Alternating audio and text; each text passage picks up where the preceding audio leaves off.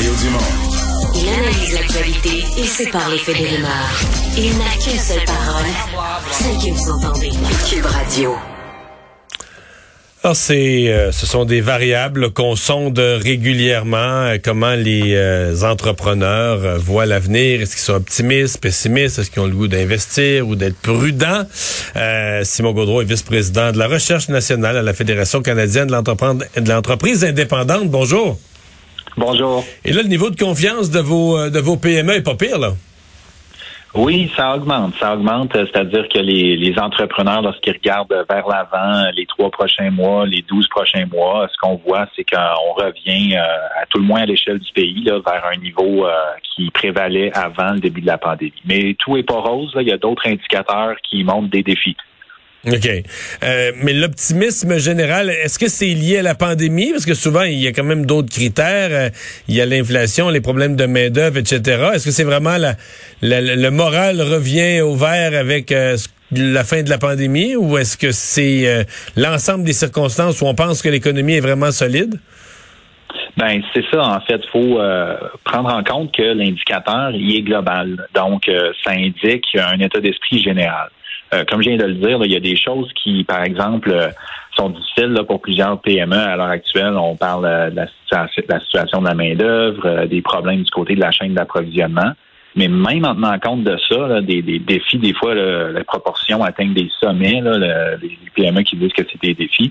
Même en tenant compte de ça, ils sont quand même optimistes parce que euh, on a vu en mars là, plusieurs restrictions à leurs activités à être levées. Alors ça, finalement, vient de l'emporter les amène à être plus optimistes. Il faut se rappeler là, que ça a fait vraiment mal là, à plusieurs PME, euh, toutes euh, ces mesures-là. Alors d'avoir la capacité pour plusieurs d'entre elles à nouveau euh, d'accueillir tous leurs clients, de faire euh, de, de ne plus avoir d'entrave euh, à leurs activités. générer des ventes, ben ça leur permet là, de voir les choses d'un- œil plus positif, disons. Mais les programmes d'un autre côté de support euh, sont euh, finalement retirés graduellement présentement et les consommateurs reviennent pas immédiatement. Alors, il faut s'entendre que les PME sont optimistes pour l'avenir. Entre-temps, il reste des défis en- entre les deux. Ouais, là vous m'amenez sur un des sujets que je voulais aborder avec vous parce que là on vit clairement une autre vague. Euh, on a même vu dans les derniers jours, par exemple dans le domaine des restaurants, des gens forcés de fermer, pas parce que le gouvernement les force, parce que il y a plus y a plus la main d'œuvre. Les gens, il y a des éclosions de Covid, les employés, la quasi-totalité des employés sont touchés, donc on peut plus opérer. On ferme le commerce. Là, les fermetures font plus mal parce qu'une fermeture présentement, euh, elle n'est pas imposée par le gouvernement, mais elle n'est pas compensée non plus par le gouvernement. C'est le propriétaire qui assume seul euh, tout le choc. Ben c'est ça, effectivement. Alors euh, présentement, on va être face là pour plusieurs entreprises à une espèce de trou là. hein. Comme je disais, les programmes sont plus là. Les consommateurs, eux, reviennent pas tout de suite. Là. Vous savez, tantôt, là, je me promenais, vous l'avez sûrement vu aussi, je me promenais au centre-ville à Montréal.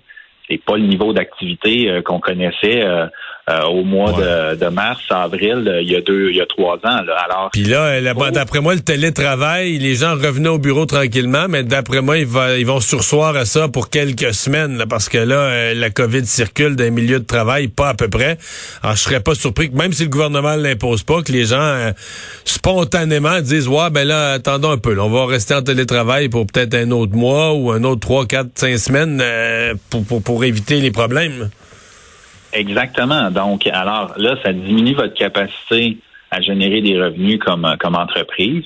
Puis, il faut aussi noter, là, comme on, on- on l'a brièvement abordé euh, précédemment, mais pour être plus spécifique, il y a d'autres défis pour les PME. Les gouvernements augmentent certains coûts.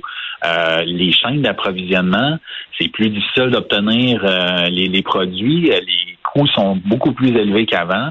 Il y a des délais, donc des, des maux de tête, des casse-têtes logistiques. Puis on n'a même pas encore parlé là, de, évidemment de la situation de la pénurie de main-d'œuvre. Ça, c'était là avant la pandémie. Ça s'est euh, ça s'est mis sur pause pendant un bout de temps, mais là, c'est revenu euh, en force. Là. Je veux dire, la plupart des entreprises euh, euh, ont euh, des défis de ce côté-là. Ça crée des pressions sur euh, sur sur les salaires et sur les coûts d'opération d'entreprise. Fait que c'est pas facile présentement l'environnement d'affaires pour beaucoup de PME. Vous me parlez de pression sur les salaires. Euh, je veux vous entendre là-dessus. Là. Euh, comment vous comment ça se vit en entreprise? Parce que l'inflation est là, elle s'est installée depuis quelques mois, c'est devenu un fait. Partout où on entend des employés, même des négociations de conventions collectives ou autres, les employés disent ben là nous on a faut qu'on fasse euh, faut qu'on rencontre les besoins, il faut qu'on fasse face au coût de la vie, donc on a besoin de, de revenus plus grands. Euh, on s'attend à devoir donner des augmentations salariales à la fois pour recruter et pour répondre aux demandes des employés qui, vivent l'inflation. On s'attend à devoir donner des augmentations importantes? Ben, ça va être euh, l'avenue qui va être privilégiée dans certains cas pour les entreprises qui peuvent se le permettre. Euh, puis de l'autre côté, vous allez avoir des entreprises qui, euh, vous savez, là, avec tous ces coûts-là, toutes ces, euh, ces problématiques-là, c'est de plus en plus un, numéro d'équilibriste, là, être chef de PME, puis ça devient des fois, même dans certains cas, malheureusement, trop périlleux. Fait que les entreprises doivent faire des, des choix. Et, et dans certains cas, c'est l'entrepreneur, c'est le chef d'orchestre, le chef de la PME qui en prend plus sur ses épaules. Là. Beaucoup de membres nous disent, par exemple, que euh, à la FCI, des, des, chefs de petites entreprises disent ben moi je fais de plus en plus d'heures hein, parce que euh, faut que j'absorbe euh, ces, ces, ces, ces défis-là supplémentaires. donc, pour ceux qui peuvent pas se permettre l'augmentation des coûts, là, ben, c'est des choix. On coupe certaines activités de l'entreprise, on suspend des projets d'expansion.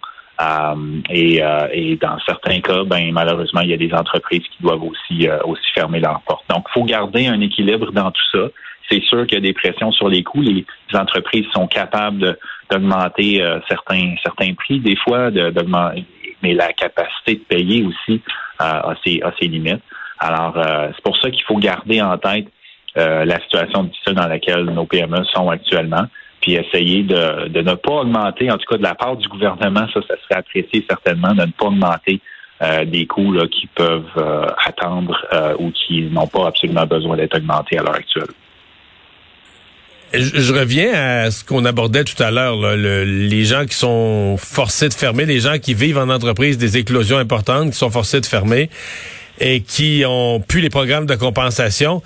Est-ce que pour vous, ce serait pensable d'avoir une espèce, je sais pas quoi, d'assurance éclosion, qu'une entreprise euh, qui déclare un certain nombre d'employés qui ont testé positif, et qui est forcée de fermer ses portes, euh, parce que là, c'était simple avant. On disait on ferme tous les restaurants, puis le gouvernement disait ben j'aide tous les restaurants.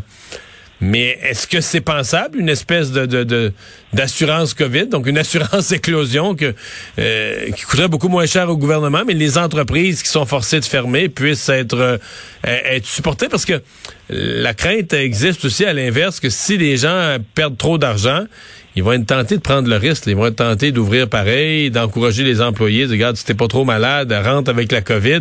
C'est ça le danger, là. C'est que les gens mal pris financièrement euh, prennent des risques qui peuvent euh, accélérer les, les, de la COVID.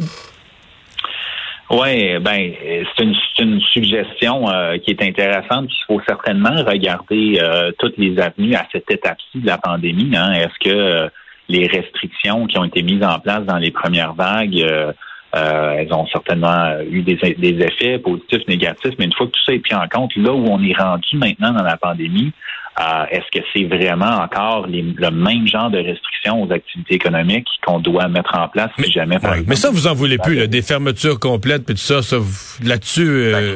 Ben, c'est clair que qu'on n'en veut plus effectivement. On souhaite pouvoir aller de l'avant et que les membres euh, les, les, PME, les chefs de PME, euh, les membres de la FCI puissent euh, faire leurs ventes sans qu'il y ait d'entrave à leurs activités d'affaires. Par contre, il faut que ça se fasse évidemment d'une manière qui est, qui est équilibrée. Il faut, faut, on est conscient qu'il reste une pandémie, mais il faut que ça, ça ne se fasse pas autant au détriment des PME, peut-être que ça s'est fait là, dans les vagues précédentes. Alors, est-ce qu'il y a moyen de trouver un nouvel équilibre entre s'attaquer à la pandémie du point de vue sanitaire, mais préserver notre tissu économique, nos PME qui sont tellement importantes dans plusieurs euh, communautés et euh, qui sont vraiment, qui, dans, plusieurs cas, qui ont été malmenées. Leur capacité d'en prendre plus là, dans une sixième vague de fermeture puis de contraintes est, plus que limitée à l'heure actuelle. au Québec, à l'heure actuelle, dans le fois qu'on l'a mesuré là, il y a quelques semaines, euh, c'est moins d'une PME sur deux là, qui fait des revenus normaux, hein, si on compare aux revenus qu'elle faisait avant la pandémie. Donc, on est encore loin là,